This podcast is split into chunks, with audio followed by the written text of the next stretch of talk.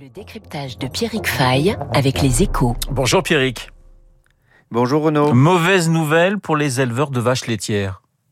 Et la consommation de lait est de nouveau en baisse cette année. Elle retrouve la tendance qui était la sienne avant 2020, c'est-à-dire un lent déclin de l'ordre de 2 à 3 par an en moyenne.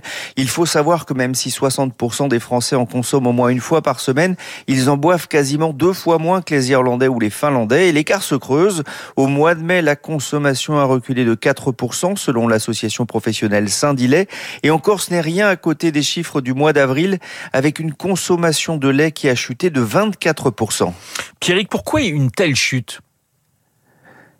Tout simplement parce qu'au printemps 2020, les Français confinés avaient surconsommé des produits laitiers, notamment pour faire des gâteaux ou des crêpes. Hein, souvenez-vous, Renault, c'était un peu la compétition du meilleur pâtissier à la maison, notamment pour occuper les plus jeunes, à tel point qu'en 2020, les Français avaient consommé 5% de lait de plus qu'en 2019. C'était donc un accident plus qu'un retournement de tendance.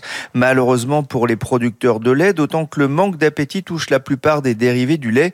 Les ventes de produits laitiers ont ainsi chuté de 7% dans les supermarchés en mai. Le repli est un peu plus net encore pour le fromage en libre service. Alors cette situation commence d'ailleurs à inquiéter la filière.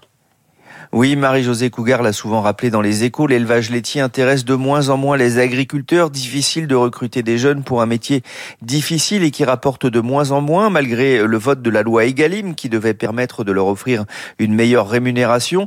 Pire, des éleveurs lâchent les pieds de dépit, arrêtés, arrivés à la quarantaine, d'où la crainte de voir l'outil de production périclité en France, alors que le pays est exportateur de produits laitiers. Ce ne serait donc pas non plus une bonne nouvelle pour un commerce extérieur structurellement déficitaire mais c'est pas le seul souci euh, pour euh, la filière, alors que les prix de vente aux consommateurs ont reculé en moyenne de 7 centimes le litre sur un an. Les laiteries subissent de plein fouet la hausse des matières premières, le plastique, mais aussi le carton. C'est une des conséquences de la forte pression exercée par la reprise économique chinoise sur ces matières. Pour les laiteries, cela entraîne une hausse de 8% de leur coût de production et le secteur demande à la grande distribution notamment une revalorisation urgente du prix de vente des produits laitiers.